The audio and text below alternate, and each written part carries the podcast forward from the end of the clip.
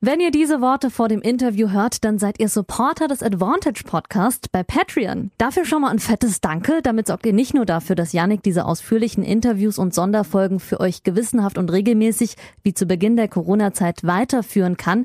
Ihr unterstützt außerdem seine weitere Arbeit als unabhängiger Journalist im Dopingbereich und der Sportpolitik. Im Gegenzug erhaltet ihr früher und exklusiv die gesamten Interviews sowie jetzt die kommende Folge. Danke euch und viel Spaß beim Zuhören.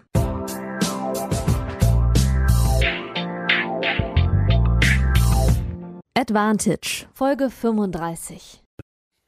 Hallo liebe Hörerinnen und Hörer, willkommen zu Folge 35 des Advantage Podcasts. Diese Woche mal wieder eine Sonderfolge zur Weltrangliste, aber nicht zur normalen Weltrangliste, sondern wie ihr eingefleischten Tennisfans natürlich wisst, zur momentanen besonderen Corona-Situation der Weltrangliste. Und dazu habe ich mir zwei Spieler heute eingeladen aus unterschiedlichen Ranking-Positionen, die ihr bereits aus langen Karriereinterviews kennt. Zum einen Dominik Köpfer, der in Folge 2 ganz lange zu Gast war, der in den Top 100 sich mittlerweile etabliert hat und der auf andere Art und Weise von diesen Änderungen und Auserweiterungen der momentanen Weltrangliste profitiert. Und Daniel Masur, der immer zwischen Platz 200 und 250 momentan steht und der vielleicht ein paar mehr Nachteile von dieser Situation momentan hat. Und über diese Vor- und Nachteile möchten wir heute reden, beziehungsweise haben wir geredet. Aber um euch ein paar Hilfestellungen zu geben, ist das hier ein kleines Intro, in dem ich mal genau erkläre, wie die Situation der Herrenweltrangliste sich momentan darstellt.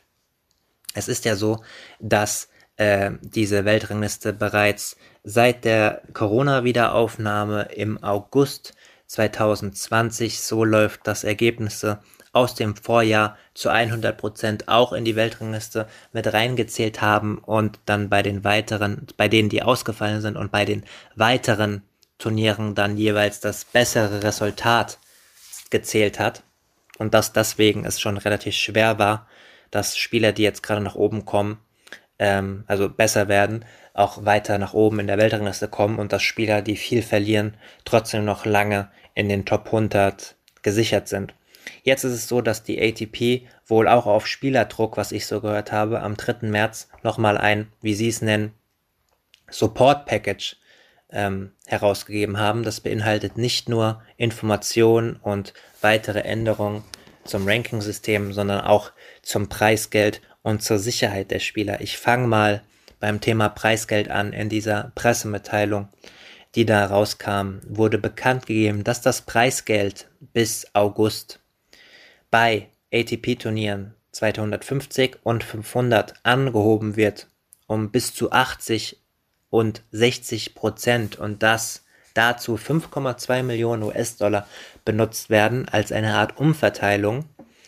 Ähm, nämlich die Top 12 Spieler verzichten am Ende des Jahres auf Teile ihres Bonus und äh, dieses Geld wird praktisch benutzt, um in den frühen Runden bei den 250er und 500er Turnieren höheres Preisgeld auszuschütten. Und der ATP-Chef Gaudenzi, der Italiener, der noch re relativ frisch im Amt ist, äh, wird zitiert mit den Worten, wir wollen so vielen Spielern finanziell helfen wie möglich. Das betrifft aber natürlich auch nur die Spieler, die es äh, regelmäßig auf 250er Niveau schaffen.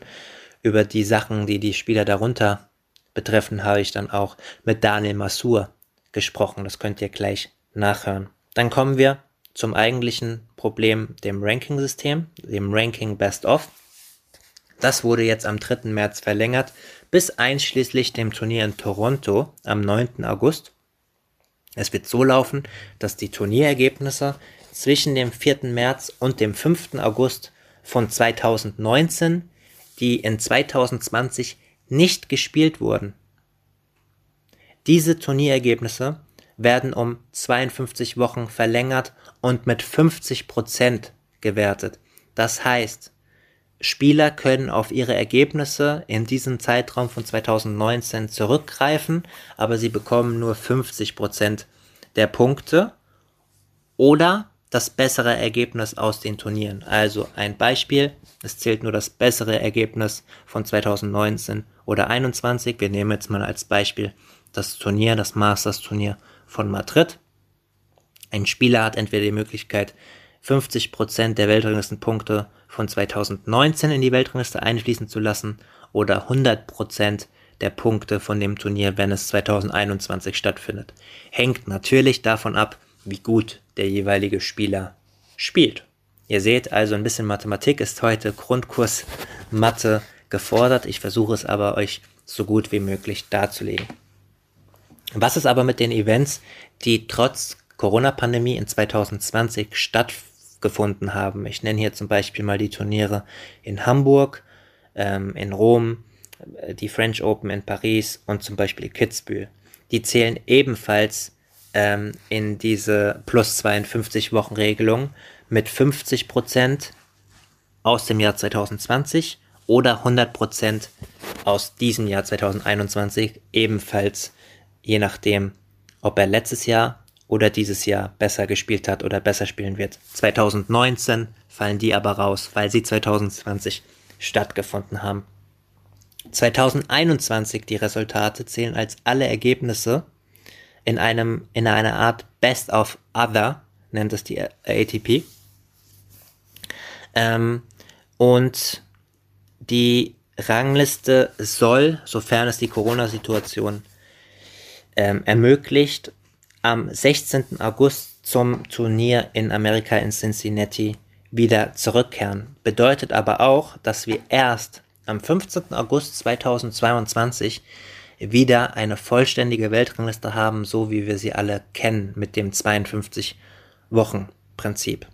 Warum hat das die ATP gemacht? Diese 50% Regelung soll Sicherheit geben den Spielern auf der Tour, dass sie sich in diesen weiterhin schwierigen Corona-Zeiten nicht auf Reisen begeben müssen, wenn sie das nicht unbedingt wollen und damit verhindern, dass sie dann zurückfallen.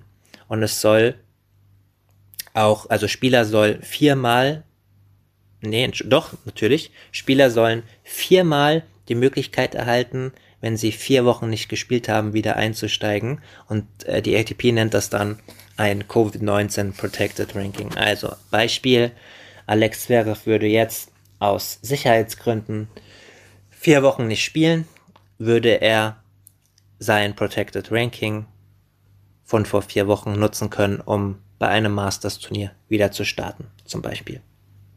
Soweit zur Weltranglistensituation. Ich hoffe, das hat euch schon etwas Aufklärung gegeben und weitere Aufklärung gibt es jetzt gleich in den beiden Gesprächen mit Dominik Köpfer und Daniel Massur. Zum Thema Sicherheit ist noch zu sagen, dass ähm, es bislang während der Corona-Krise ja so war, dass lediglich zwei Teammitglieder die Topspieler begleiten können. Ihr wisst das ja, viele Topspieler haben normalerweise vier, fünf, sechs oder sogar noch mehr Teammitglieder äh, mit auf der Tour, um bestmöglich und professionell alles handeln zu können. Bisher waren nur zwei Möglichkeiten, also zwei Möglichkeiten, Leute mitzubringen. Jetzt ist es so, dass die ATP je nach Sicherheitsstandard in dem jeweiligen Land, wo das Turnier stattfindet, zusätzliches, ein zusätzliches Teammitglied erlaubt. Und das geht nach dem Prinzip First Come, First Serve. Das heißt, wer sich zuerst drum kümmert, organisatorisch, bekommt dann auch die zur verfügbar stehenden Plätze. Zusätzlich werden pro Turnier 10.000 Euro äh, zur Verfügung gestellt, falls ein Spieler aufgrund von Corona äh, in Quarantäne muss für zusätzliche Hotelkosten, Transportkosten etc. etc. Soweit zum Intro. Ich hoffe, das hat euch schon ein bisschen Aufklärung gegeben. Jetzt ganz viel Spaß mit den Gesprächen. Das eine Gespräch mit Dominik Köpfer wurde nach Aquapulco geführt. Da war das WLAN äh, nicht so gut, genauso wie nach Italien zum Challenger zu Daniel Massur. Also ja, seht's mir ein bisschen nach, dass die Audioverbindung von meinen Gästen heute nicht immer die beste ist. Und jetzt ganz viel Spaß bei den Gesprächen. Und äh, mir bleibt noch zu sagen, beziehungsweise erlaubten mir noch ganz kurz an dieser Stelle zu sagen, dass der Advantage Podcast, der Tennis- und Sport Podcast, ein hörerfinanzierter Podcast ist, dass mich knapp 50 Leute bei Patreon unterstützen, www.patreon.com patreon.com slash advantage podcast. Es läuft so, dass ich jede Woche eine neue Folge rausbringe, wie ihr das gewohnt seid, zweimal im Monat lange und ausgeruhte Interviews mit Tennisprofis, Trainern oder Funktionären, eine Folge mit Journalisten auf Englisch, mit internationalen Tenniskollegen und eine Sonderfolge pro Monat. Und Patreons, die mich für 5 Euro im Monat unterstützen können, bekommen diese Folge zuerst und in ganzer Länge.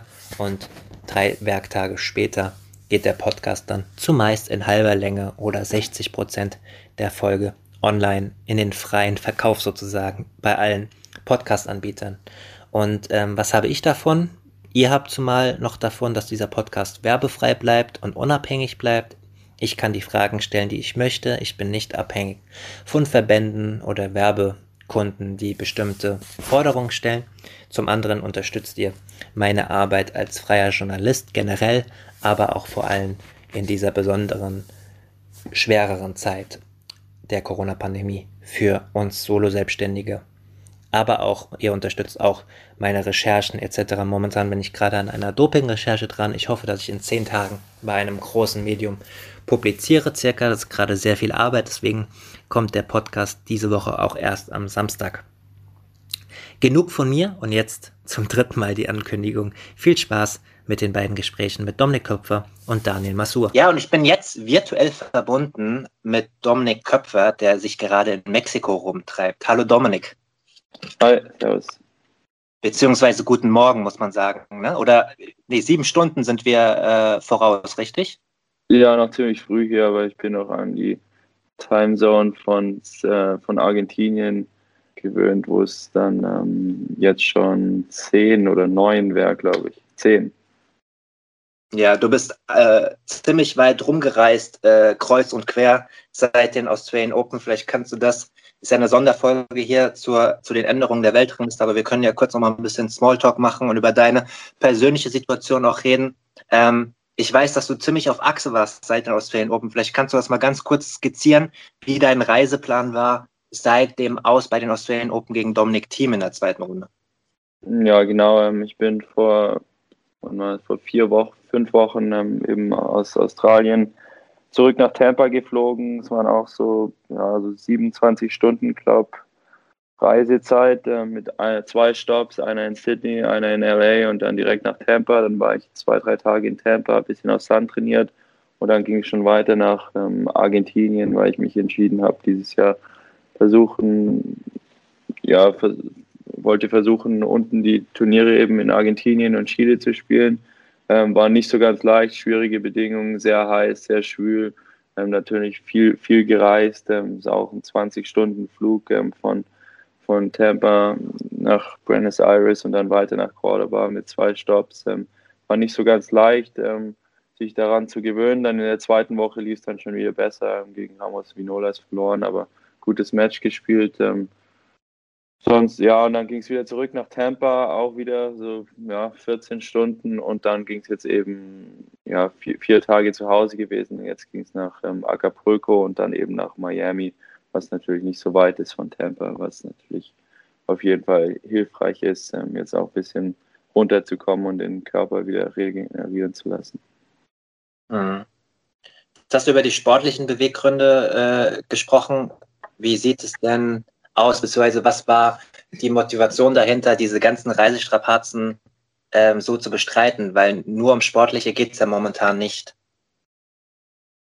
Ja, ich habe letztes Jahr ja ganz ordentlich gespielt auf Sand. Ähm, dann waren die anderen Optionen waren eben nach Singapur zu gehen, direkt nach den Australian Open, weil ich mich jetzt in den letzten paar ja, Jahren nicht so wohl gefühlt habe, Indoor-Hartplatz zu spielen. Von dem her habe ich, ja, die andere Option wäre gewesen, ähm, nach Doha, Dubai zu gehen und ähm, eben zwei, drei Wochen zwischen Australien und den zwei Turnieren ähm, frei zu machen und zu trainieren.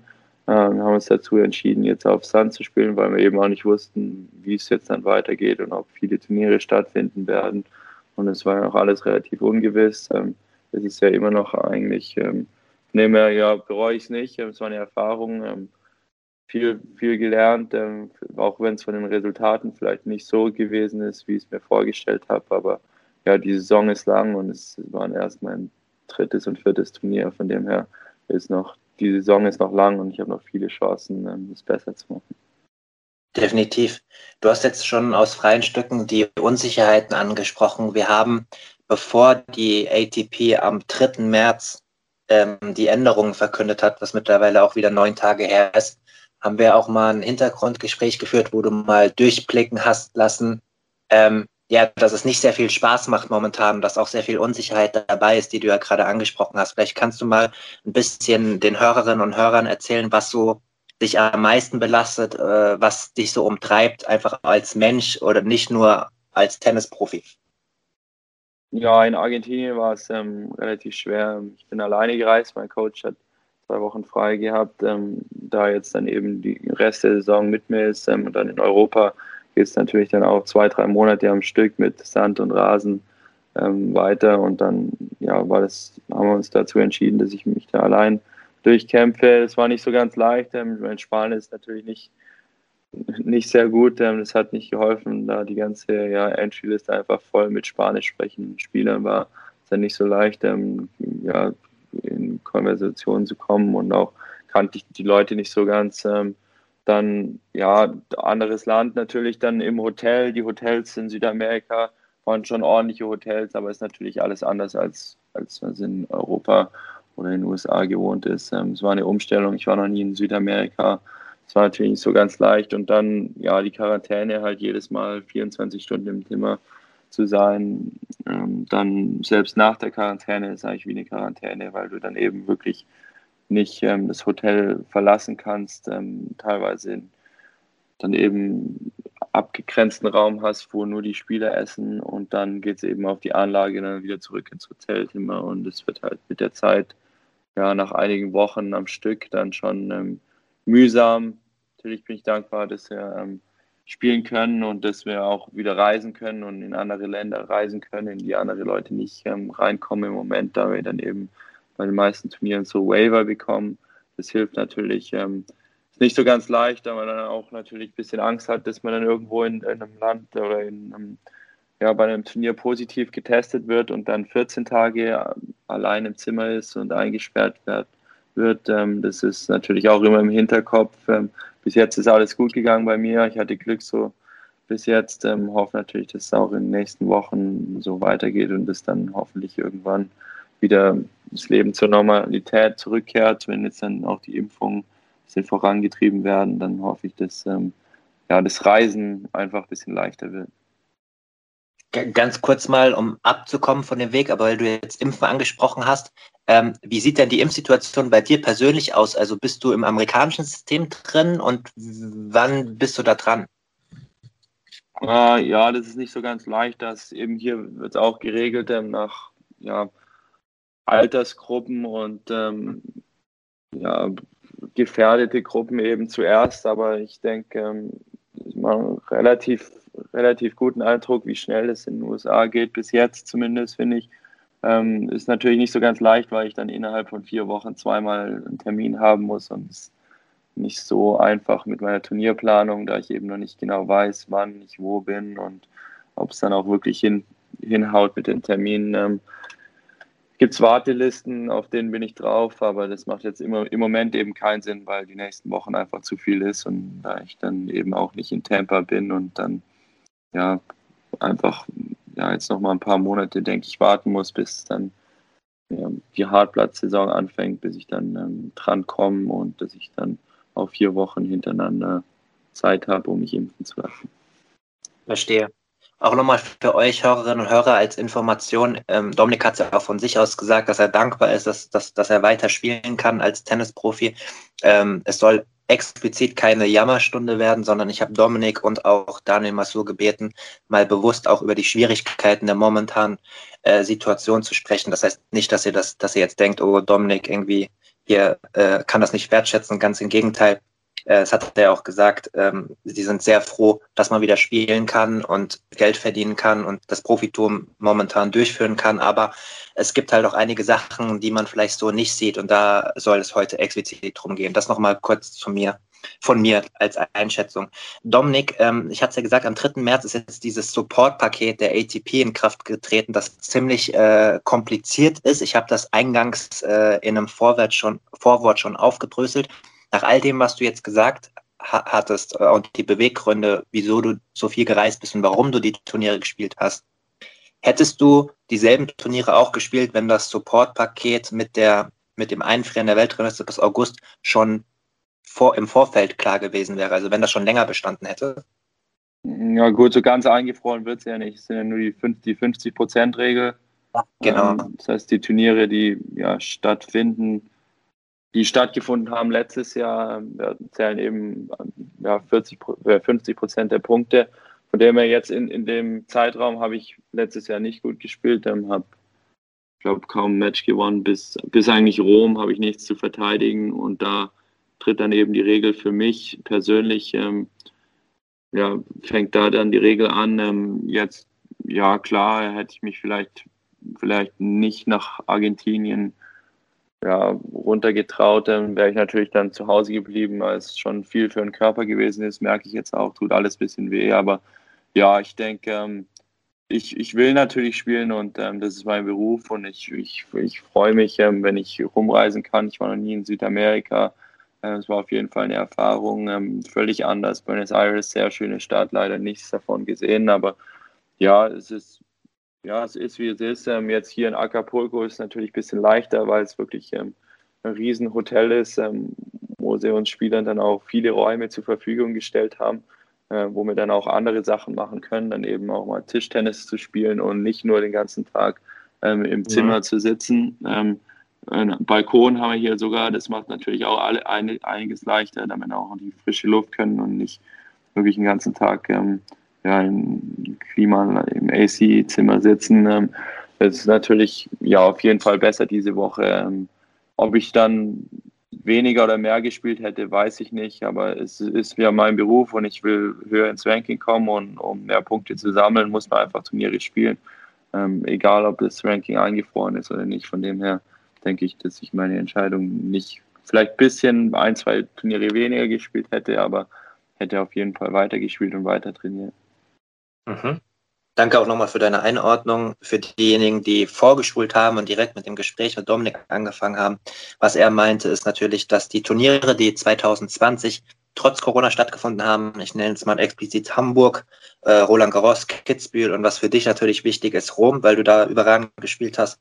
Ähm, da kann man dann äh, entweder das Ergebnis von 2021 mit 100% Punkten nehmen, wenn es ausgetragen wird, oder 50% der Punkte aus dem Jahr 2020. Bei allen anderen Turnieren bis August zählt entweder das Ergebnis von 2019 zu 50 Prozent oder das volle Ergebnis, wenn es denn stattfindet, 2021. Und die Regelung gilt inklusive Toronto bis zum 9. August.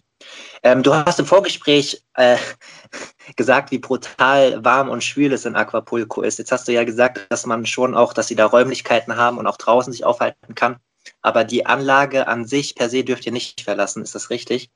Nee, die darf man auch sonst nicht verlassen, weil Mex äh, Acapulco, ich glaube, die, die zweitgefährlichste Stadt ähm, der Welt ist. Ähm, sehr hohe, ja, sehr hohe Mörderrate und Gangs und alles hier gehen. Ja, ist nicht, nicht so ja, nicht, nicht so ganz, nicht so ganz sicher. Ähm, hier auf der Anlage ist alles ja, gut geregelt, man fühlt sich sicher und ja, ich wüsste auch gar nicht, für was ich ähm, die Anlage verlassen sollte. Ähm, ich glaube, sie haben sogar einen, Players Pool irgendwo zur Verfügung gestellt. Dann, äh, gestellt ähm, da könnte man mit dem Shuttle hinfahren und dann gibt es eben ja Tischtennisplatten, Gym, haben sie hier alles, alles im Freien aufgebaut. Ähm, wir haben einen eigenen Essensraum, wo wir morgens, mittags und abends dann eben alle Spieler essen gehen. Und ja, die Anlage, die Tennisplätze sind direkt neben dem Hotel, sind ähm, Teil des Hotels ähm, laufen wir jeden Tag hin, so zwei, zwei Minuten zu laufen. Also wirklich perfektes Setup für ein Turnier. Mhm. Du bist so gut eigentlich im Tischtennis zocken. Es gibt ja sehr große Unterschiede bei den Tennisprofis, was die Qualität von Tischtennis angeht. ja, ich würde mich als einer der besseren Spieler einordnen. Gestern schon vorm Training so zweieinhalb Stunden mit meinem Trainer durch, ja, musste erst mal zweimal das T-Shirt wechseln während dem Tischtennis, weil es eben so schwül ist, aber ja, es macht auf jeden Fall Spaß, auch mal ein bisschen was anderes zu machen und nicht nur Tennis zu spielen. Beidhändige Rückhand oder einhändig Tischtennis? Nein, einhändige, einhändige. Ich sehe immer wieder äh, Tennisprofis, die die Rückhand beim Tischtennis drei Meter hinterm Tisch beidhändig reinschaukeln. Das ist, ich bin nämlich, ich bin Tischtennisspieler, also ich habe es nur in die Landesliga etc. geschafft, aber äh, ich, ich würde mal die These aufstellen, dass äh, selbst die besten Tennisprofis äh, im Tischtennis gegen so Bezirksligaspieler, Tischtennisspieler, die es ernst nehmen, Schwierigkeiten bekommen, weil das schon krass ist. Äh, man sieht halt immer diese langen Bewegungen bei euch Tennisprofis im Tischtennis ne, und weniger Handgelenk, was ja aber normal ist. Aber das ist äh, off-topic. Ähm, jetzt haben wir eine Viertelstunde über dich und auch schon die individuellen Einstellungen geredet. Gehen wir mal konkret äh, in die Maßnahmen rein. Und ich frage dich mal allgemein, bist du zufrieden mit diesem Support Package, wie es die ATP nennt, das sie am 3. März ähm, beschlossen hat? Ähm, ja, also mit dem, mit dem Ranking ähm, war ja klar, dass irgendwann mal die Punkte wieder ja, droppen müssen. Ähm, das ist natürlich ja, Teil des Tennis. Ähm, es war schon immer so, dass man Punkte verteidigen musste. Es war natürlich nicht so ganz leicht jetzt mit den Turnieren, ähm, da man nicht wusste, was stattfindet, da es immer noch sehr, sehr ja, kurzfristig ist, was eben stattfindet und dann die ganzen Travel Restrictions und dann Teilweise hat man dann eben Probleme mit, je, nachdem, was für einen Pass man hat, ähm, in ein anderes Land reinzukommen. Und deshalb, ja, denke ich, dass es jetzt schon eine vernünftige Lösung ist. Du kannst nicht das ganze ähm, Ranking nochmal ein ganzes Jahr einfriesen. Das wäre natürlich toll für die Top 100 Spieler, aber für die anderen Spieler wäre das natürlich extrem unfair und es wäre unmöglich, dann in die Top 100 reinzukommen. Ist jetzt schon schwer genug, weil alle eben so viele Punkte haben und ja, bei den Challengern ja, gibt es eben nicht so viele Punkte. Die Möglichkeiten, die Möglichkeiten sind einfach nicht so groß wie bei 250er oder 500er, um an Punkte ranzukommen. Deshalb denke ich, ist es jetzt schon eine relativ faire Lösung für die meisten. Ähm, wird nie alle, alle Spieler ja, gleich behandeln können, weil sie eben zu unterschiedlichen Zeiten äh, Punkte geholt haben in den letzten zwei Jahren. Ähm, das ja, gab es jetzt im Tennis natürlich noch nie, dass ähm, so eine Situation zustande kam. Ähm, deshalb ähm, denke ich, dass es jetzt schon ja auf jeden Fall fair ist, ähm, so fair wie es eben möglich ist zurzeit. Du sprichst es an, so fair wie es eben möglich ist. Es ist ja auf natürliche Art und Weise aufgrund der Gesamtumstände so, dass wenn ähm, höher platzierte Spieler praktisch von Resultaten länger profitieren können, dass Profis, die jenseits der Top-Rankings platziert sind, also ich gehe jetzt mal aus den Top 150 zum Beispiel raus, äh, die, die Jungs und Mädels, die auf, auf Challenger und Future-Turnieren ähm, äh, unterwegs sind, dass die es natürlich nochmal ungleich schwerer haben, schneller in diese höheren Rankings zu kommen. Ähm, jetzt hast du aber schon gesagt, so fair wie es eben möglich, äh, möglich wäre, Gibt es deiner Meinung nach irgendeine Ideen oder Lösungen, wie man diese Spieler in den hinteren Rankings irgendwie noch zusätzlich supporten könnte? Oder ist die Situation einfach so kompliziert, dass es nicht besser geht? Weil die hintere platzierten Spieler, die sagen jetzt natürlich, dass diese Regelung eher euch zugutekommt.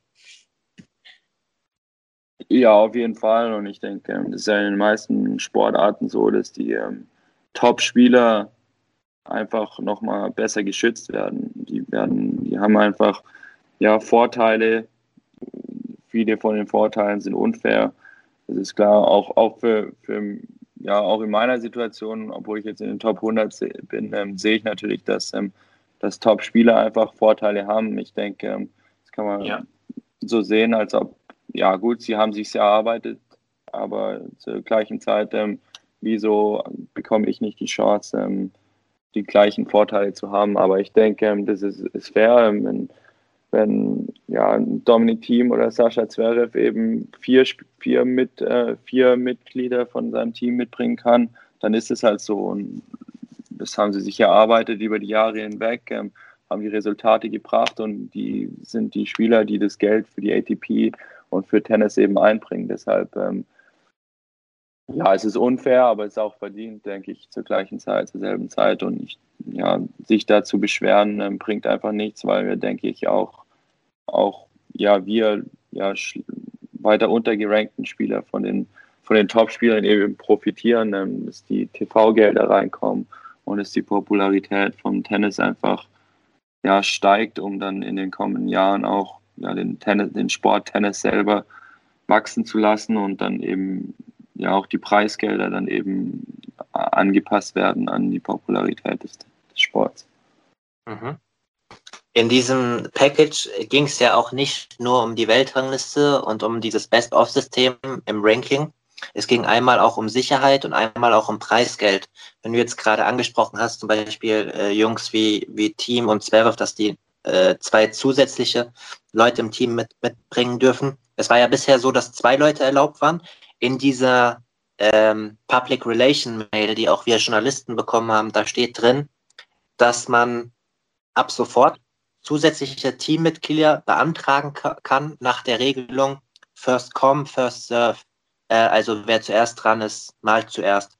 Äh, ist das jetzt schon bei den Turnieren in Aquapulco aktiv gewesen? Kannst du dazu was sagen? Also hättest du jetzt theoretisch noch zusätzliche Leute akkreditieren können, wenn du früh dran gewesen wärst? Ja, denke ich schon. Ich hatte noch nie Probleme. Aber das Problem ist halt auch, dass die Topspieler einfach, ich wüsste gar nicht, wie viel wenig da mitbringen soll zu den Turnieren. Also ja. ich habe halt einen Trainer, manche Wochen habe ich einen Physio, das sind dann zwei Leute. Wenn dann Milos Raonic kommt, der dann eben, oder Kevin Anderson, der dann eben seine Familie mitbringt und Physio, Krafttrainer und ähm, Trainer, dann ist es eben so. Die haben einfach mehr Möglichkeiten so ist es halt hier im Sport, ähm, im, im, Tennis, dass manche Leute eben sich mehr leisten können als andere. Und ja, deshalb denke ich, ähm, es ist schon okay. Ähm, es wird sich nicht, wird sich nicht ändern. Selbst wenn, selbst wenn ich fünf Leute mitbringen könnte, würde ich trotzdem nur einen mitbringen. So ist es eben. Und ich denke, ähm, ja, ich weiß nicht, wieso sich da viele Leute einfach drüber beschweren, dass es einfach ungleich ist. Ähm, ja, es ist ungleich, aber was kann, man kann nicht wirklich was machen. Ähm, das sind eben die Leute, die, die schon ja so viel Preisgeld eben sich erspielt haben über die letzten Jahre, dass sie sich dann eben bessere Bedingungen ähm, schaffen können und ja, eben sich auch selber verdient haben, ähm, in der Situation zu stecken. Mhm. Ähm, dein Achtelfinallauf bei den US Open ist ja allen bekannt. Jetzt hast du letztes Jahr in der zweiten Saisonhälfte auch wieder äh, geglänzt. Ähm, du sprichst es an, dass du gar nicht so viele Mitglieder abrufen würdest, aber mal konkret gefragt, von dem, was du bisher äh, verdient hast, um ohne zu konkret auf Zahlen zu gehen, aber wäre es dir überhaupt möglich, zusätzlich zu dem Trainer dauerhaft einen, sagen wir mal, einen Physiotherapeuten, der nur für dich da ist, rund um die Uhr, elf Monate auf der Tour mitzufinanzieren mit dem, was du momentan so an Ergebnissen und finanziell reinbringst? Ja, wenn, wenn ich wollte, könnte ich es auf jeden Fall. Ähm, das ist natürlich, ähm, habe ich jetzt auch überlegt, ähm, dass ich in ein paar Wochen eben dann auf der Sandplatzsaison, ähm, während der Sandplatzsaison ein Physio mit mir nehme. Ähm, ist einfach nicht so leicht, vor allen Dingen auf Sand. Ähm, es wird dann schon recht ähm, hart auch für den Körper, das ganze Reisen und ja, lange Matches und ja, das ist nicht so, nicht so leicht. das ist auf jeden Fall jetzt ja, habe ich mir erarbeitet über die letzten zwei Jahre, dass ich eben ja ein bisschen mehr Freiheit habe und mir nicht so unbedingt Gedanken machen muss, ob ich jetzt eine Woche hier oder da ein Physio mitnehmen kann. Ähm, bin ich natürlich sehr froh und dankbar drüber, ähm, dass ich jetzt ja, mich durch die Challengers ähm, eben durchgekämpft habe ähm, und es mir jetzt dann wirklich durch die ähm, Hauptfelder der Grand Slams dann eben erlauben kann, auch ein ähm, paar Wochen Physio mit dabei zu haben. Sehr gut. Ähm, der neue oder noch recht neue ATP-Chef Gaudenzi, der Italiener, hat, wurde in dieser Pressemitteilung zitiert. Ähm, wir wollen so vielen Spielern helfen wie möglich, nicht nur den vorne platzierten Spielern. Der erste Punkt in dieser Pressemitteilung war ja, da geht es ja ums Preisgeld, das bei den ATP 250 und 500er Turnieren, Aquapulco ist ja, gehört ja in diese Kategorie rein, dass das äh, angehoben wird mit insgesamt 5,2 Millionen US-Dollar werden diese Turniere dieses Jahr zusätzlich äh, gestärkt bzw. umverteilt, weil die Top 12 Spieler äh, auf ihr Boni am Jahresende verzichten. Und ähm, da wäre es auch im ATP Player Council drum, drum gegangen und Rafa Nadal wird gedankt in dieser Pressemitteilung etc. etc. Was mich äh, von dir mal interessieren würde, wie sah denn die Kommunikation gegenüber euch Spielern aus, bevor dieses Support Package rauskam? Wart ihr schon über alles informiert? Kam das für euch überraschend?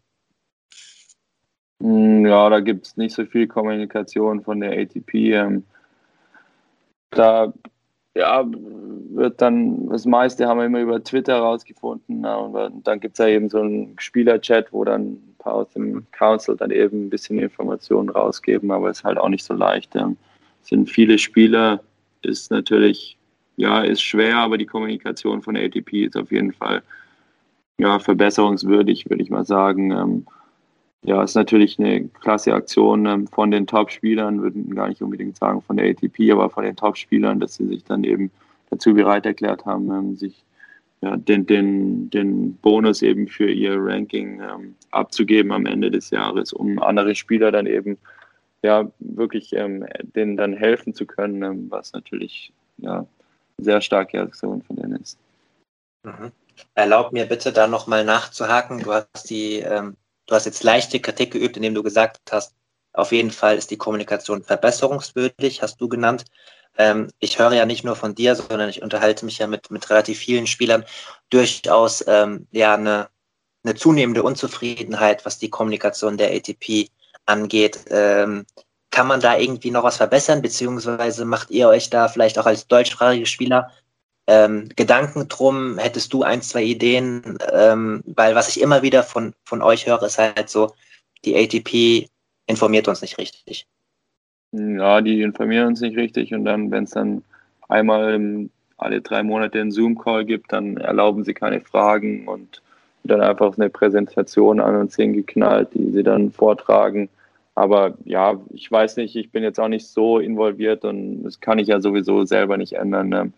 Es, ähm, was dann im Players Council und alles ähm, los ist, das kann ich nicht bewerten. Ähm, dort ist ja die meiste wird ja die meiste Kommunikation ausgeübt. Du kannst ähm, nicht mit 500 Spielern auf einmal kommunizieren, aber ab und zu mal ja eine E-Mail, die ja informativ ist, ähm, bevor dann eben alles offiziell ähm, auf Twitter rausgehauen wird, ähm, wäre natürlich schon ähm, ja, hilfreich und manchmal auch, ja, wird auch viele Leute dann einfach ein bisschen beruhigen und nicht so, ja, eine negative Stimmung erzeugen. Verstehe. Novak Djokovic hat während den Australian Open nach seiner Partie gegen Alexander Zverev ähm, auch stark Kritik geübt, dass die Art von Quarantäne bei den Turnieren so dauerhaft nicht mehr tragbar ist und er hat die Idee einer NBA-ähnlichen Bubble, wie sie, wie die NBA, also die Basketball-Profiliga in Orlando letztes Jahr gemacht haben während der Playoffs, vorgeschlagen. Ähm, Novak Djokovic hat ja auch diese PTPA gegründet. Äh, zwei Fragen noch zum Abschluss dazu. Wie stehst du zu dieser PTPA und wie stehst du zu solchen Gedankenspielen, äh, dass man an einem Ort eventuell mehrere Turniere spielt, weil seitdem das Novak Djokovic bei den Australian Open vorgeschlagen hat, habe ich zu dem Thema auch nicht mehr viel gehört. Ähm, ja gut, ähm, eine Spielervereinigung gibt es ja in eigentlich allen Sportarten, allen, zumindest in den amerikanischen Sportarten. Und das, ähm, ja, wie man sieht, funktioniert es ja auch, ähm, die, was die an, ja, an, was die Ligen an Wert ähm, haben, ist natürlich unglaublich. Ich kann es natürlich nicht vergleichen zum Tennis, aber eine Spiele, Spielervereinigung, ähm, wo, da, wo man dann eben auch ein bisschen mehr Mitspracherecht hat, ähm, ist natürlich hilfreich. Und es würde, denke ich, auch die Kommunikation zwischen der ATP und den ganzen Grand Slams und den ähm, ja, Spielern eben ein bisschen vereinfachen, weil er dann wirklich eine ja, Go-To-Person hat, die dann eben für die ganzen Spieler spricht. Und äh, das gibt es im Tennis eben im Moment nicht. Da sind es eben 500 verschiedene Meinungen. Und die 500 verschiedenen Meinungen ist halt natürlich unmöglich, ähm, jede, jede Meinung und jedes Argument umzusetzen. Und ähm, ich denke, ja, es wäre auf jeden Fall hilfreich, ist natürlich jetzt noch alles am Anfang, glaube ich, ähm, nicht so ganz leicht, weil es dann eben im Tennis so viele Organisationen gibt, äh, mit denen man dann eben ja, besprechen muss. Es ist ja nicht nur die ATPs Problem, es ist das Problem, dass da eben die ATP, die WTA, die ITF, da gibt es ja tausend verschiedene äh, Government Bodies, die da ähm, ja, ihren, ihren, ihren Teil ja, mitspielen und ihr Sagen haben. Deshalb ist es natürlich nicht so ganz leicht im Tennis. Aber ähm, ja, im Großen und Ganzen unterstütze ich das natürlich, dass ähm, die Spieler ein bisschen mehr Sagen haben und auch wirklich auf ihre Meinung gehört wird, weil im, am Ende des Tages ähm, sind es die Spieler, die ähm, das Geld für die ATP eben reinholen. Und mhm. ja, ich denke, was Sascha gesagt hat, ist natürlich ähm, ja, das wäre natürlich der Idealfall, wenn man so eine Bubble kreieren könnte und dann irgendwie in Australien drei bis vier Turniere hintereinander an einem Ort spielen. Ähm, das könnte man auf Sand machen, auf Rasen ist natürlich, ja, es ist sehr schwer zu organisieren. Ich denke auch mit Sponsoren und allem. Ähm, Aber ja, das wäre natürlich der Idealfall. Das würde ähm, einiges erleichtern, das ganze Reisen und dann die ganze Quarantäne und das Testen würde natürlich auch das Risiko minimieren, dass People, äh, dass Leute positiv getestet werden bei den Turnieren und dann eben in ja, nicht so tolle Situationen reinkommen, wo sie dann zwei Tage eventuell sogar ins Krankenhaus gebracht werden, um ähm, Quarantäne zu verbringen. Hm. Aus Spielersicht kann ich das im Übrigen zu 110 Prozent nachvollziehen, diesen Wunsch. Ähm, du hast aber eben auch die verschiedenen Governance Bodies angesprochen, hast noch eine rausgelassen. Die Turnierdirektoren, die Turnierveranstalter sind im Tennis ja auch sehr, sehr stark, äh, haben sehr viel Macht. Und ich glaube, aus dem Grund also ich kann es mir jetzt als Journalist, der vier, fünf Jahre im Profi-Tennis ist, sehr schwer vorstellen, dass das irgendwie gerade in der Sandplatzsaison darstellbar ist bei den ganzen Interessen, die dann auch das Turnier in Monte Carlo, das Turnier in Rom, das Turnier in Madrid und die kleineren Turniere in München etc. alle haben. Ähm, also ich kann es mir persönlich gar nicht vorstellen, dass das kommt. Hast du irgendwie irgendwelche Anhaltspunkte, dass das vielleicht realistisch ist oder glaubst du, ja, es wäre schön, aber es passiert eh nicht? Ja, es wäre schön, äh, sehr, es wäre schöner, passiert eh nicht, weil ATP hatte ja über ein ganzes Jahr, um irgendwas auf die Reihe zu stellen. Aber ich äh, weiß nicht, ob das irgendwann mal im Gespräch war, aber es sieht ja nicht so aus, dass da irgendwas passieren wird. Okay. Abschließend nochmal ganz kurz zurück zu dir. Ähm, du hast dein Jahr bisher angesprochen. Ähm, hast du deine Ziele ein bisschen verändert? Wie, wie geht es dir? Was, was sind deine Ziele? Ich weiß ja, dass du auch sehr hart daran arbeitest, ein bisschen ausgeglichener auf dem Platz äh, zu sein, aber gerade durch die Gesamtumstände hatte ich auch das Gefühl, dass du bei dem einen oder anderen Match damit wieder, äh, also dass du schneller ein bisschen wieder ausgetickt bist als zu den Zeiten, wo du stark warst. Vielleicht kannst du da zum Abschluss noch ein bisschen was zu sagen. Hm, ja, jetzt auf Sand, auf Sand war es nicht so leicht. Ähm, alleine eben in, in Südamerika ähm, war, nicht so, war nicht so einfach für mich. Mhm. Ähm, aber ich denke, ähm, tennismäßig bin ich auf jeden Fall auf einem guten Weg. Ähm, ich habe es geschafft, ähm, jetzt auch ja, mich wohler zu fühlen auf dem Platz, bisschen mehr Selbstvertrauen in meine Schläge, vor allem in meine Vorhand. Und ähm, ich denke, das Mentale, da arbeite ich jeden Tag dran. Ähm, da gibt es natürlich Tage, wo es, wo es überhaupt nicht läuft, aber ähm, ja, ich, ich, ich versuche jedes Mal ähm, besser zu werden, auch im Training. Es fängt im Training an, im Training wurde es jetzt über die letzten paar Wochen und Monate um einiges besser. Ähm, und wenn es dann eben im Training auch klappt, dann ist es leichter, ähm, es im Match abzurufen. Und ich hoffe einfach, dass ja über die nächsten Wochen, dass ich dann über die nächsten Wochen, dass ich dann auch eben die Resultate ja, bringen kann. Ähm, wenn ich normal Tennis spiele, ähm, dann weiß ich, dass ich mit den meisten ähm, eben mithalten kann. Ähm, ist dann nur die Frage, ob ich es dann eben auch im Kopf hinkriege. Aber ich denke, ähm, ich bin auf einem guten Weg und bin zuversichtlich, dass ich jetzt die nächsten Wochen, Monate bis dann eben zur Rasensaison ähm, auch das eine oder andere gute Turnier spielen kann. Dafür wünsche ich dir persönlich viel Erfolg. Ähm, danke, Dominik, dass du dir äh, kurz vor Aquapulco vor Ort äh, eine halbe Stunde für diese Sonderfolge Zeit genommen hast. Das weiß ich sehr zu schätzen. Wer äh, noch ganz viel mehr über Dominik Köpfer erfahren möchte, wir haben in einem der allerersten Folgen, in Folge 2, ein ganz langes, anderthalbstündiges Karriereinterview gemacht. Ähm, könnt ihr auf den äh, Seiten des Advantage Podcasts bei Folge 2 komplett äh, nachhören, weil das war noch vor den Paywall-Zeiten und bei Patreon. Dominik, vielen Dank dir, viel Erfolg fürs Turnier. Ähm, wann geht's los, beziehungsweise wirst du, wirst du es überstehen mit den heißen Temperaturen, bis es richtig losgeht? Äh, ja, ich bin ähm, gestern Nacht noch ins Hauptfeld reingerutscht, von dem her kann ich jetzt noch zwei Tage trainieren, drei Tage trainieren und dann geht es am Montag oder Dienstag los. Aber ja, werde viel trinken, dann werde ich es überleben. Hier, hier findet ja alles sehr spät statt, abends ich glaube, ich fange erst um 5 oder 6 Uhr abends an. Ja, ja, ja. Okay, dann viel Erfolg dafür und danke für deine Zeit. Bis ganz bald. Ja, danke, bis dann. Ja, ich bin jetzt virtuell verbunden nach Italien am späten Freitagabend mit Daniel Masur. Guten Abend, Daniel. Hallo, Janik. Grüß dich. Vielen Dank, dass du auch zwischen zwei Challengern in Italien dir eine halbe Stunde für mir Zeit nimmst, so wie Dominik Köpfer heute auch. Wir sind gerade im zweiten Teil dieses Podcasts, eine Sonderfolge.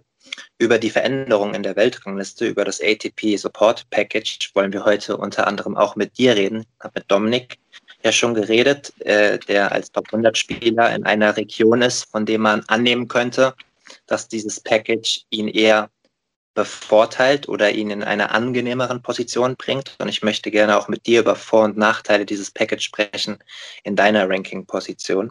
Aber zuerst auch ein bisschen über dich und deine momentane bisherige 2021er Saison sprechen. Erzähl doch mal, wo genau ich dich gerade antreffe. Du hast diese Woche in Italien das mittlerweile vierte Challenger äh, gespielt ähm, und ganz knapp gegen Hase verloren. Ja, genau. Ähm, also das war jetzt die dritte Woche hier in Italien, in Biella.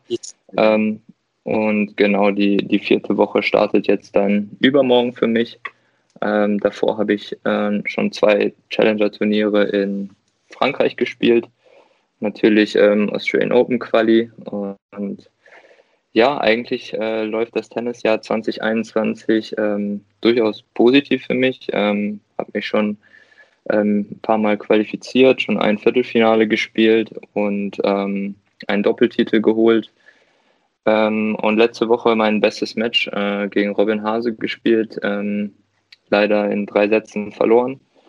Ähm, bin eigentlich vom Platz gegangen und habe mir gesagt, also wenn ich jedes Match äh, dieses Jahr auf die Art und Weise spiele und ja, dann verliere, dann kann ich äh, absolut damit, damit leben, weil ich das Gefühl hatte, dass ich nicht viele Matches mit solchen Leistungen verliere. Und ähm, ja, bis jetzt ist der Robin auch ähm, in zwei Sätzen durchmarschiert, äh, bis ins Halbfinale jetzt. Ähm, ist immer schwierig mit Dreiervergleichen so, aber trotzdem ähm, ist das so eine kleine Bestätigung zumindest, dass ich jetzt mit meiner subjektiven Einschätzung da jetzt nicht komplett daneben lag. Ähm, ja, genau. Es zeigt einfach wieder, ähm, dass auf Challenger-Niveau ja sehr, sehr viele Top-Leute auch, die jahrelang Top 50 oder in den ersten 100 standen, vertreten sind. Und ähm, da braucht man einfach ja, sehr, sehr gute Tage, um die Leute zu schlagen. Ähm, habe dieses Jahr auch schon ja, in Doha gegen ähm, Arthur Rinderknecht gespielt, der jetzt äh, Viertelfinale in Marseille spielt diese Woche. Also das Level ist einfach ähm, sehr, sehr dicht. Und ähm, ja, aber um da auf deine Frage zurückzukommen, ähm, das Jahr läuft für mich bislang eigentlich ganz gut. Das freut mich zu hören. Zu Robin Hase kann ich auch noch sagen, ich habe ihn mal 2018 beim Turnier in Rom getroffen zum Interview, damals noch fürs Tennismagazin. Der hat mir damals schon erzählt, dass er sehr starke Probleme hat mit dem Meniskus und dass es bei ihm davon abhängt, wie stark er das Knie belasten kann, beziehungsweise welche Umfänge er trainieren kann. Da war er noch damals Masters qualifiziert und klar in den Top 100. Und ich glaube, jetzt ist er wieder vom Knie her auch so, dass er gut spielen kann. Und dann ist er ja ein ganz klarer Top 100 Spieler, wie du es gesagt hast, eher höher. Deswegen äh, keine Schande gegen ihn zu verlieren. Umso besser, wenn du total gut mit deiner Leistung zufrieden warst. Daniel, ähm, wir wollen ja heute ein bisschen über die Weltrangliste reden. Wenn du jetzt sagst, dass du eigentlich inhaltlich, sportlich mit deinen Leistungen zufrieden bist, ähm, wärst du wahrscheinlich schon weiter oben in der Weltrangliste zu finden. Unter normalen Umständen kann man das so formulieren.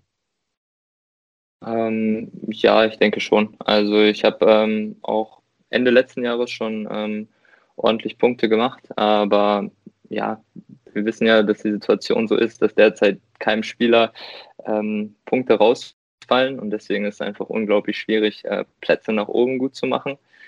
Genauso schwierig ist es natürlich, ähm, ja, Plätze zu verlieren und abzurutschen. Das ist natürlich immer das Positive ähm, für alle. Aber ja, ich merke einfach, dass wenn ich jetzt äh, in meinem Ranking-Bereich von 250 ein Viertelfinale spiele und 15 oder 17 Punkte schreibe, ähm, dass mir das teilweise ja, drei, vier, fünf Plätze bringt. Und normalerweise wären es eigentlich so in dem Bereich, ähm, sage ich mal, 20 Punkte, 20 Plätze. So ungefähr kann man das rechnen. Ähm, und ja, es verdichtet sich einfach enorm. Und ich habe jetzt ja das Gefühl, dass ich ein bisschen auf der Stelle trete. Natürlich hilft es auch immer, wenn ich Punkte schreibe, weil ähm, im Endeffekt irgendwann wird es ja so sein, dass die Punkte auch mal wieder rausfallen. Und das hilft dann natürlich als Puffer, als Backup, dass wenn mir Punkte rausfallen, dass ich immer wieder Ergebnisse habe, die nachrücken in die Wertung, sodass ich auch dann nicht so viele Plätze verliere. Also es ist natürlich immer gut, wenn man punktet, ähm, aber es wirkt sich jetzt ähm, gerade in diesen Wochen nicht wirklich positiv auf die, die jetzige Ranglistenposition aus. Ja. ja, definitiv. Um das nochmal in Zahlen zusammenzufassen, für diejenigen, die das Intro nicht gehört haben oder jetzt nach 40 Minuten schon wieder Kurzzeitgedächtnisprobleme haben, zu dieser Kategorie würde auf jeden Fall ich zählen. Ähm, es ist so, dass ähm, die momentane Regelung jetzt erstmal bis 16. August gilt, einschließlich des Turniers in Kanada und dann ab Cincinnati der alte Rhythmus, sofern dann die Corona-Zahlen und alles, was mit der Pandemie zu, zu tun hat, unter Kontrolle wären.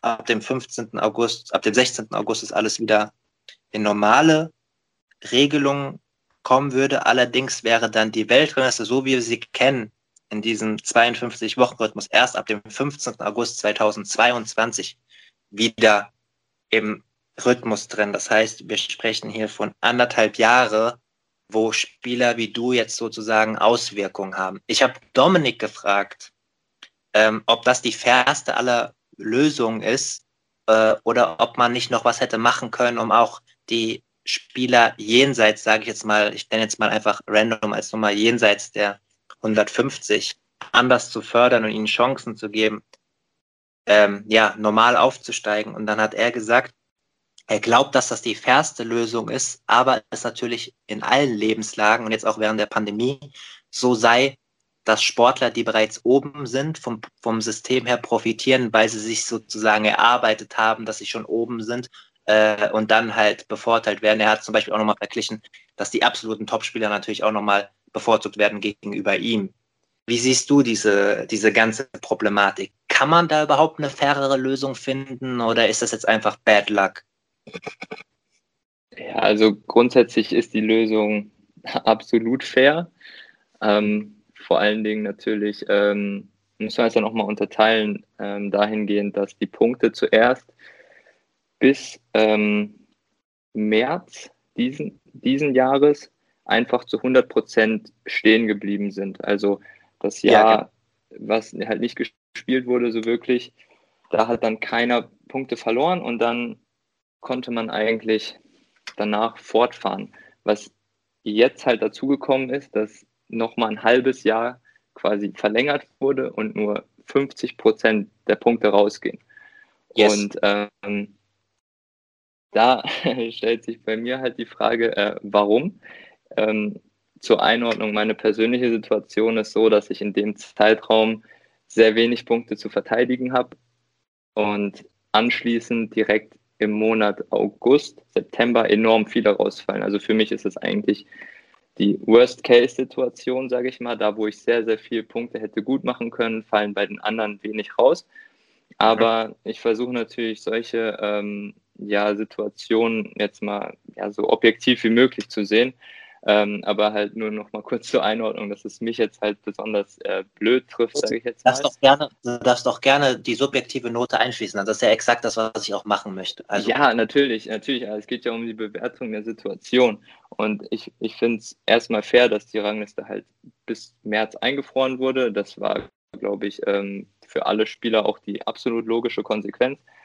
Aber die Verlängerung um, um die sechs Monate roundabout ähm, mit der 50-Prozent-Regel ähm, erschließt sich mir jetzt nicht wirklich, ähm, weil es einfach für mich sehr, sehr wenig Spieler gibt, äh, die jetzt auf die Tour verzichtet haben.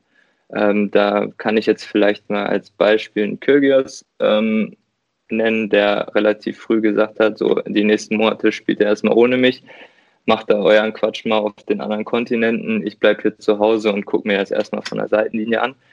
Ähm, aber dann wird es schon schwierig mit den Beispielen, weil bis auf den Roger, der jetzt auch verletzt war, ähm, das mal ganz nebenbei. Also das tut ja auch nicht zur Sache, aber sonst haben eigentlich alle gespielt. Das heißt, seit, ähm, seitdem es wieder losging, äh, konnten eigentlich alle Spieler, ATP-Level sowieso, ähm, Challenger gefolgt und dann Future-Level eigentlich auch, ähm, konnten alle ganz normal in Anführungsstrichen spielen und Punkte sammeln. Und deswegen äh, hätte man es meiner Meinung nach auch so machen müssen, äh, dass ab März dann ähm, ja die Punkte halt aus 2019 ganz normal rausfallen, ähm, weil es jetzt äh, im ATP-Call vor ein paar Tagen auch bestätigt wurde, dass alle Turnierwochen eigentlich erstmal so im Plan stehen ähm, für das ganze Jahr 2021 von der ATP Tour, also ähm, Grand Slams, Masters, 500er, 250er, ähm, bis auf ein, zwei Ausnahmen, wo es aber auch Ersatzturniere gibt. Ähm, das heißt, der Kalender ist jetzt nicht irgendwie stark verändert, hat Unterbrechungen oder eine Vielzahl von Turnieren, die wegfällt. Ähm, das ist alles nicht da. Man hat natürlich äh, ja die Reiseeinschränkungen und die, ähm, ja, sage ich mal, Hindernisse, die die Spieler jetzt äh, zu bewältigen haben, um zu reisen. Ähm, es ist schwierig.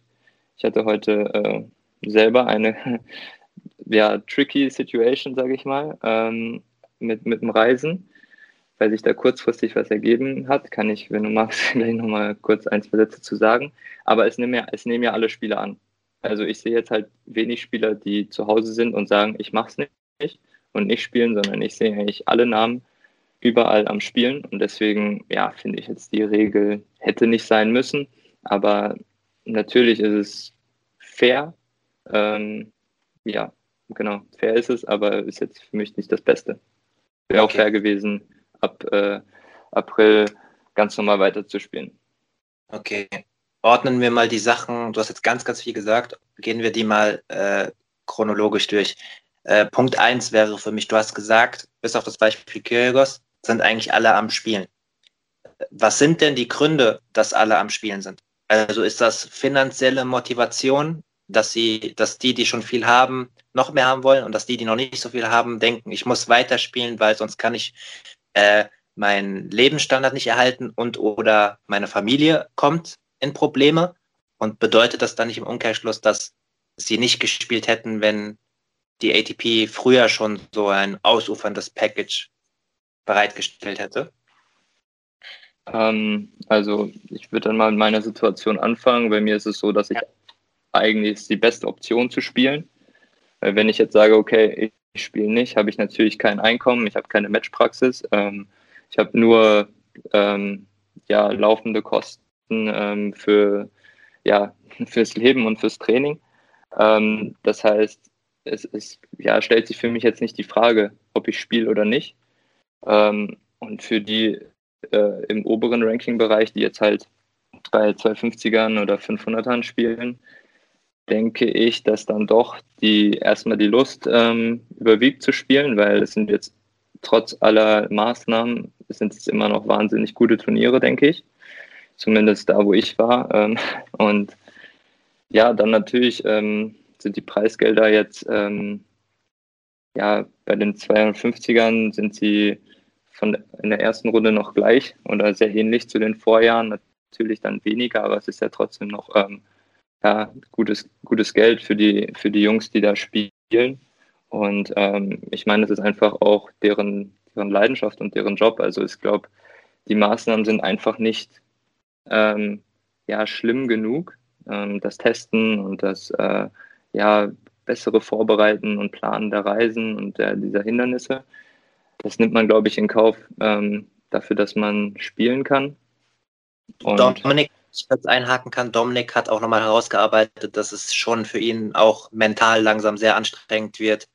Ähm, die, die, ständige Quarantäne, das Bleiben im, auf dem Hotelzimmer in einer schönen Stadt wie Buenos Aires etc.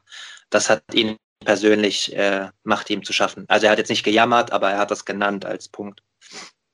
Ja, absolut. Ist jetzt hier bei den Challengern auch so. Ich meine, wir haben eigentlich jetzt noch europaweit fast den, den Lockdown, also ist jetzt nichts mit äh, abends essen gehen oder ja, irgendwie mal groß was anderes sehen außer Hotelzimmer und Anlage. Definitiv gestern äh, Benoit Per auch äh, Post gemacht, ähm, ja, wo er es auch beklagt hat oder gesagt hat, sich geäußert hat, dass ihm das halt keinen keinen Spaß macht und er versucht jetzt einfach so das Beste draus zu machen und wenn es klappt, dann klappt es, wenn nicht, dann nicht. Aber er ist natürlich auch nochmal in einer anderen Liga von einer finanziellen, ja, vom Komfortlevel, sage ich jetzt mal. Also da macht es jetzt, glaube ich, auch nicht so viel, wenn er jetzt mal ein paar Monate nicht spielt oder immer erste Runde verliert. Ähm, hat er, hat also, er ja auch noch richtig gemacht äh, in den so sozialen Medien diese Woche.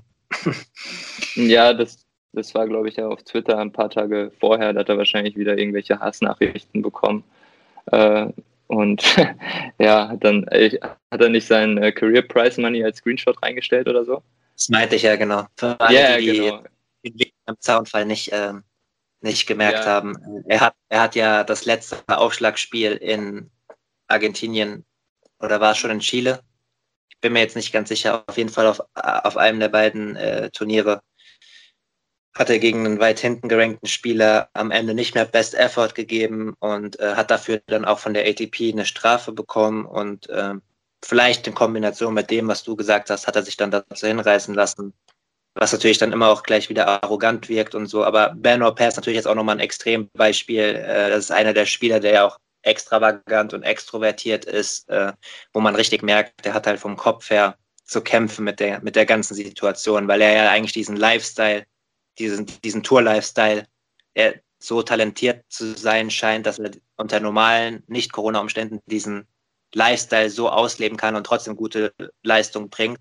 Und jetzt fällt halt dieses ganze Sightseeing und Party machen und die Stadt inhalieren weg für ihn. Das merkt man bei ihm halt extrem. Ja, absolut. Also es gibt halt ja auch in anderen Sportarten, beispielsweise im Fußball halt so Typen, die halt sage Ibrahimovic oder so macht jetzt auch mal so Äußerungen, die jetzt ja auch öfters mal halt in, in die Richtung gehen. Ähm, ja, es gibt halt einfach bestimmte Menschen, die solche so, so, so Charakterzüge haben und das halt nach, nach außen tragen müssen und etwas spezieller sind, sage ich mal. Und ähm, ja, irgendwo natürlich auch die Tour interessant äh, machen. Und ähm, so wie ich ihn ja über die Ferne kenne oder einschätze, ja, macht ihm das auch wirklich sehr zu schaffen. Also das äh, kaufe ich ihm auch ab.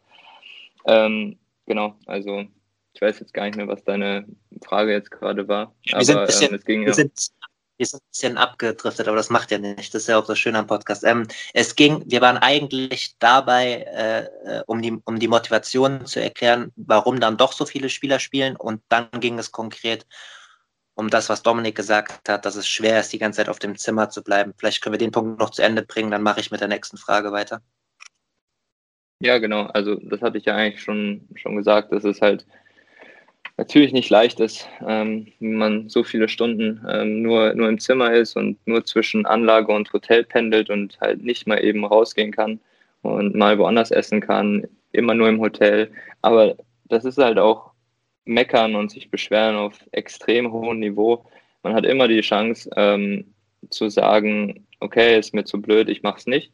Vor allen Dingen die Topspieler, die haben halt einfach die finanziellen Möglichkeiten, meine ich, ähm, halt auch mal ein paar Wochen rauszugehen, ähm, wo es denen halt einfach ja, egal sein kann. Aber ich glaube, dass ähm, ja, die Leute einfach spielen wollen und äh, trotzdem die Chance wahrnehmen wollen, äh, in Doha oder Dubai Punkte zu machen oder Acapulco, um sich in der Rangliste zu verbessern und ähm, vielleicht noch bessere Turniere oder ähm, ja, sich einfach eine bessere Ranglistenposition zu erspielen, um sich dann halt äh, ja, in, in bessere Lagen zu bringen. Also das ist ja also das Ziel eines jeden Spielers, sich zu verbessern auch, ja, all solche Sachen. Ähm, das kann man jetzt nicht immer nur ähm, auf die Annehmlichkeiten beim Turnier und das Preisgeld beschränken, sondern ähm, ja, ich denke, die meisten Spieler machen das ja auch einfach aus purer Überzeugung. Und ähm, wie gesagt, die Maßnahmen äh, werden dann halt in Kauf genommen und es ist halt so, wie es ist. Ähm, uns trifft es jetzt äh, nicht so hart, muss ich sagen. Ja, wichtiger Punkt. Das kann man, glaube ich, auch nochmal äh, ergänzen, dass das für viele halt einfach auch das Leben ist. Also Tennis ist gleich Leben, ne? Und dass es von klein auf der mit der einzige Inhalt war, Profi zu werden und dieser Drang da, sich zu verbessern etc. Und das halt auch die Motivation ist, fernab von den ganzen Argumenten, die du und ich schon genannt haben. Ähm, der zweite Punkt aus deiner Antwort davor war ähm, der ATP-Call und die Informationen, die man da bekommen hat. In der Pressemitteilung vom 3. März, wo dieses Package vorgestellt worden ist, äh, ist der noch relativ frische ATP-Chef Gaudenzi zitiert worden mit den Worten, wir möchten so vielen Spielern wie möglich finanziell helfen. Ähm, du hast ja eben das Preisgeld bei ATP 250 und 500 Turnieren angesprochen. Es gibt ja da jetzt einen Push von 5,2 Millionen US-Dollar für diesen Zeitraum. Das ist eine Umverteilung, weil die Top 12 Spieler auf ihren Bonus am Ende des Jahres verzichten werden. Und dieses Geld wird benutzt, um das Preisgeld bei den ATP 250 und 500er Turnieren äh, mehr auszuschütten. Ähm, das ist gut für die Spieler, die dort, äh, sagen wir mal so, unter den Top 100 oder je nachdem, wo der Entry-Wert ist, vielleicht auch mal ein bisschen tiefer oder höher, je nachdem, wie stark es besetzt ist. Das ist gut für diese Spieler. Ähm, was ist denn jetzt mit Spielern wie dir? Ja, bei uns ähm, war es erstmal gut, dass wir von diesem Price Money Cut auf Challenger Niveau gar nicht betroffen waren. Das heißt, äh, die, die Preisgelder ähm, sind im Vergleich zu den Jahren davor ähm, mindestens gleich geblieben. Also klar, sie wurden jetzt nicht erhöht, ähm, aber sie sind zumindest äh, nicht weniger geworden. Und natürlich hat man das bei den ähm, ATP 250er Events enorm gemerkt, dass es dann ähm, ab der zweiten, dritten Runde wirklich nur so stückweise hochging. Das sind natürlich immer noch Tausenderbeträge, ähm, aber ja, die Jungs, die da halt regelmäßig spielen, haben halt auch immer ein Team dabei.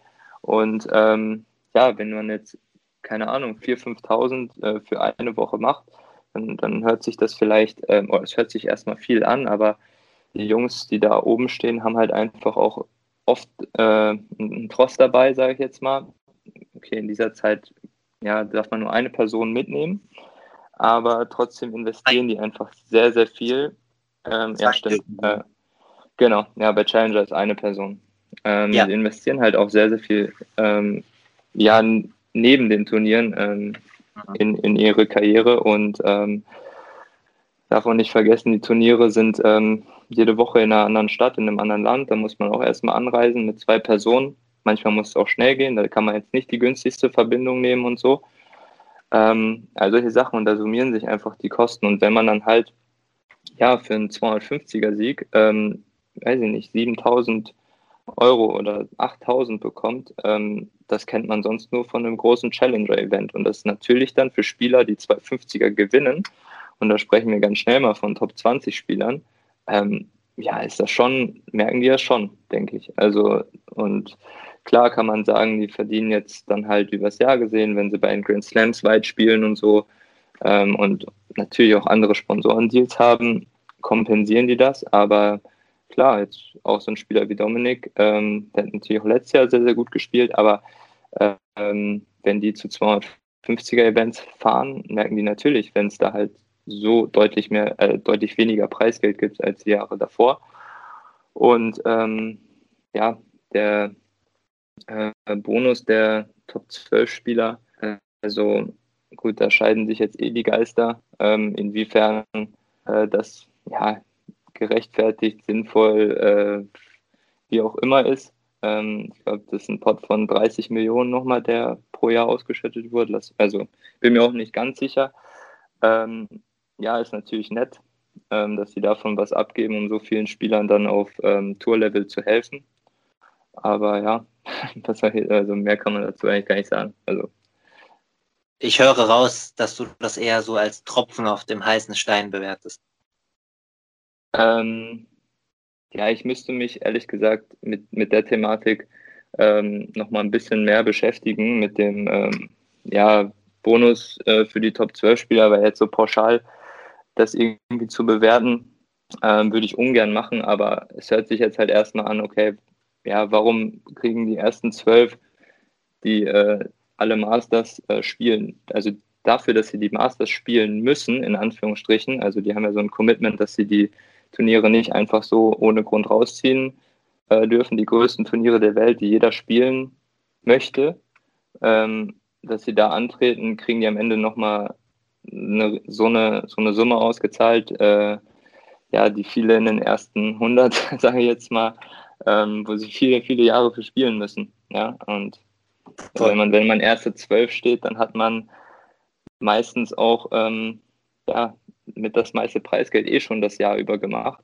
Und äh, das Preisgeld in den Regionen, ähm, ja, da kann man halt schon mal eine sechsstellige Summe hinten rüberfallen lassen, sage ich jetzt mal. Also die, die kann dann schon mal irgendwie nicht, nicht so auffallen. Ja, also das ist schon wirklich sehr, sehr viel, meiner Meinung nach.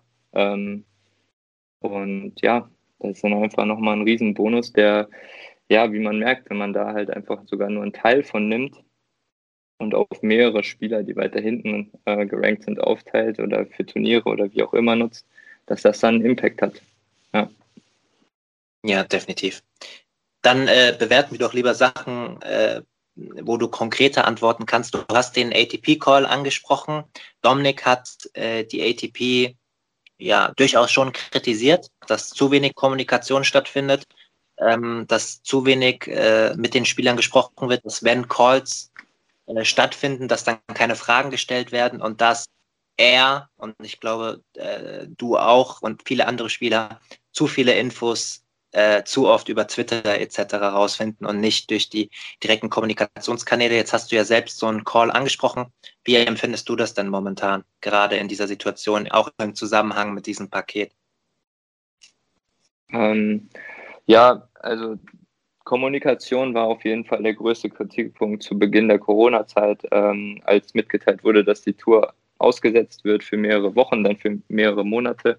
Und ähm, ja, dann gab es äh, nach, nach drei Monaten oder so den ersten ATP-Call damals.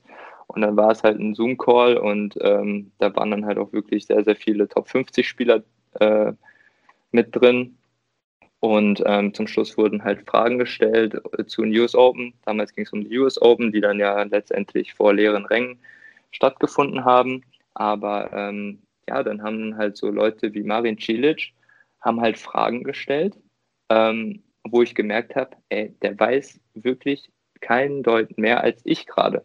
Dann dachte ich mir, es gibt's ja nicht. Ich hätte gedacht, okay, die Leute, die da vorne stehen, Grand Slams gewonnen haben, die haben eh einen direkten Draht zu den Leuten von der ATP.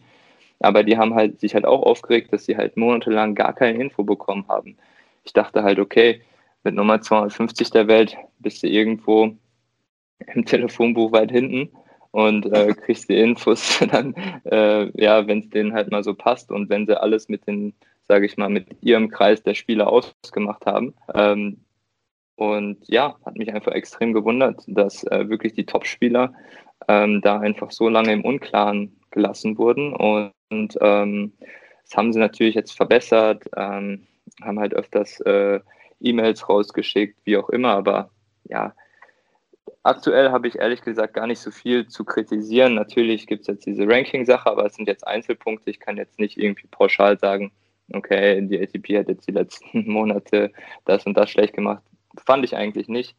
Ähm, ja, vielleicht ist meine Erwartungshaltung, das kann auch sein, einfach ein bisschen zu, zu niedrig, weil ich jetzt einfach äh, die letzten Jahre da noch nie die Erfahrung gemacht habe, dass ich da irgendwie einen unglaublichen Service seitens der ATP äh, ja, bekommen habe. Das kann auch sein. Ähm, aber aktuell ist es eigentlich in Ordnung, würde ich sagen. Das haben sie schon versucht zu verbessern. Okay, verstehe. Ähm, Novak Djokovic und Alexander Zverev haben bei den Australian Open gesagt, dass die Reisesituation momentan nicht zuzumuten ist und sie wollten eine NBA-Bubble-ähnliche Blase erstellen, so wie man das aus Orlando kannte letztes Jahr, wo die NBA-Playoffs an einem Ort monatelang stattgefunden haben, sprich mehrere Tennisturniere an einem Ort.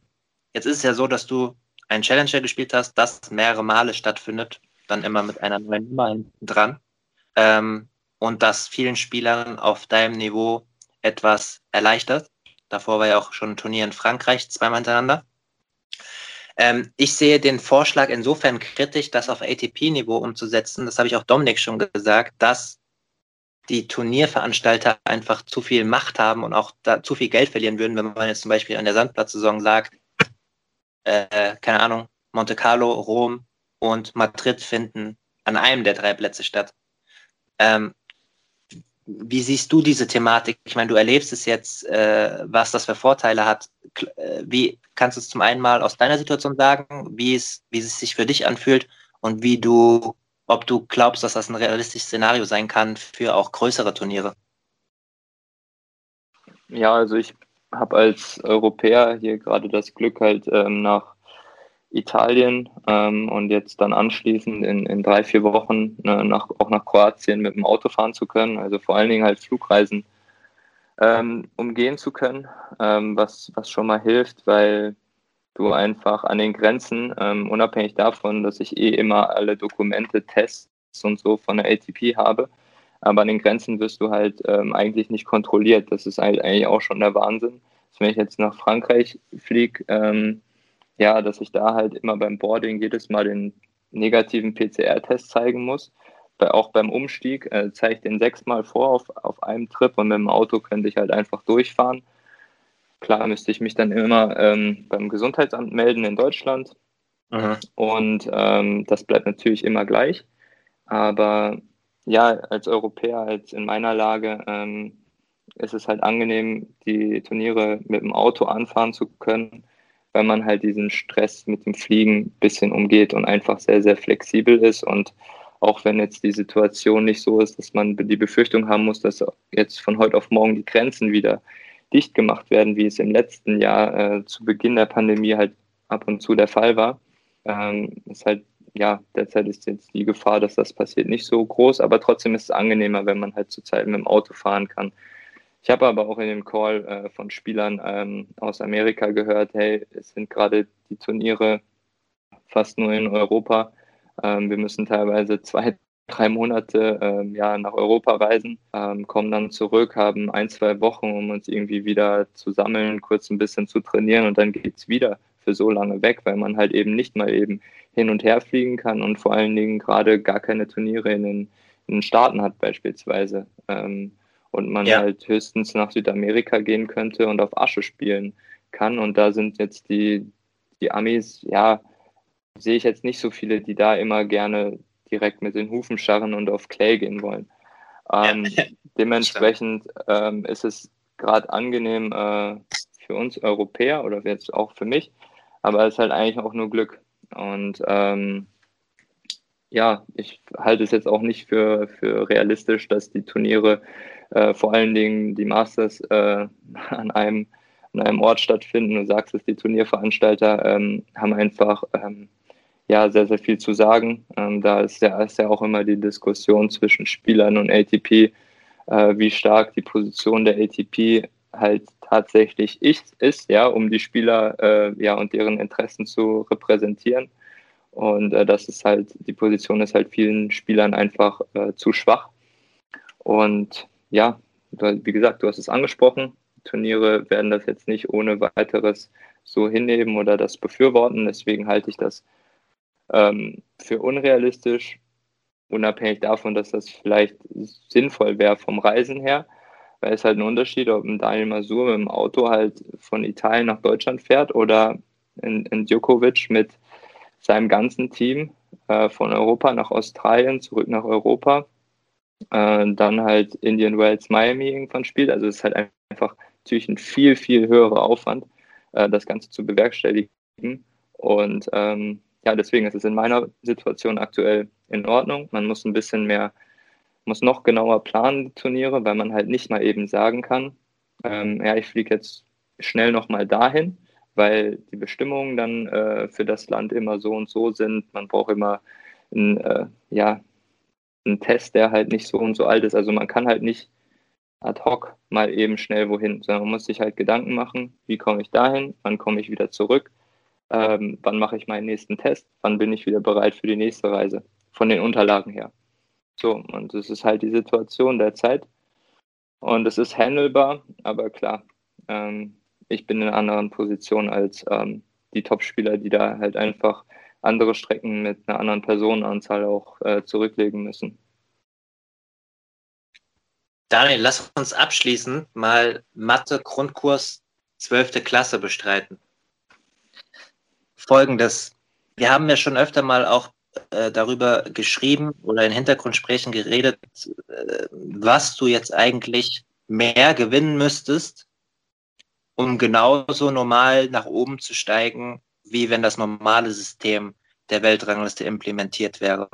Kannst du mal unseren Hörern und Hörer vielleicht ein Rechenbeispiel geben, wie viele Challenger Top-Resultate du jetzt bräuchtest, um so aufzusteigen, wie du dir das vorstellst?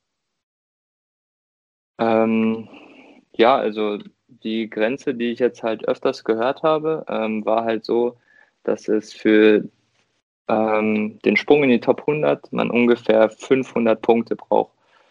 Ähm, und für einen Challenger-Sieg gibt es halt 80 Punkte und derzeit braucht man für ähm, ja, den Sprung in die Top 100 800 Punkte. Da sind wir inzwischen schon. Und ähm, ja, bei 80 Punkten macht das halt direkt mal ungefähr vier, vier Challenger-Siege aus, die man da nochmal on top braucht. Ähm, und insgesamt yes. wären das dann ja dann, dann, dann zehn Challenger, ja, die man gewinnen müsste. Wenn man jetzt von kleinen Challengern ausgeht, die 80 Punkte bringen und man sagt, man braucht 800 Punkte, dann könnte man mal locker eine Serie starten jetzt und, und zehn in Folge gewinnen. Und ich glaube, selbst dann würde man es wahrscheinlich noch nicht schaffen, weil es wahrscheinlich dann 870 Punkte sind. Äh, genau, ich habe es halt nur so mal mitbekommen, dass von 500 auf 800 Punkte mal der, jetzt der Cut zu den ersten 100 hochgegangen ist. Und ähm, deswegen, ja, ist natürlich der Unmut bei vielen Spielern, die jetzt auch vor allen Dingen ähm, nach dem Restart gut gespielt haben, ähm, enorm, enorm hoch, äh, weil ja, viele Spieler halt, äh, die nicht so gut performen in den ersten 100, da einfach nicht rauszukriegen sind. Und dass sich jetzt in den nächsten sechs Monaten auch nur zum Teil halt ändern wird. Haben diese Spieler irgendwie aufbegehrt in den ATP-Calls oder andere Optionen gewählt, wie sie ihre Stimme Ausdruck verleihen können? Nee, das war eigentlich nur so in äh, Spieler-zu-Spieler-Gesprächen.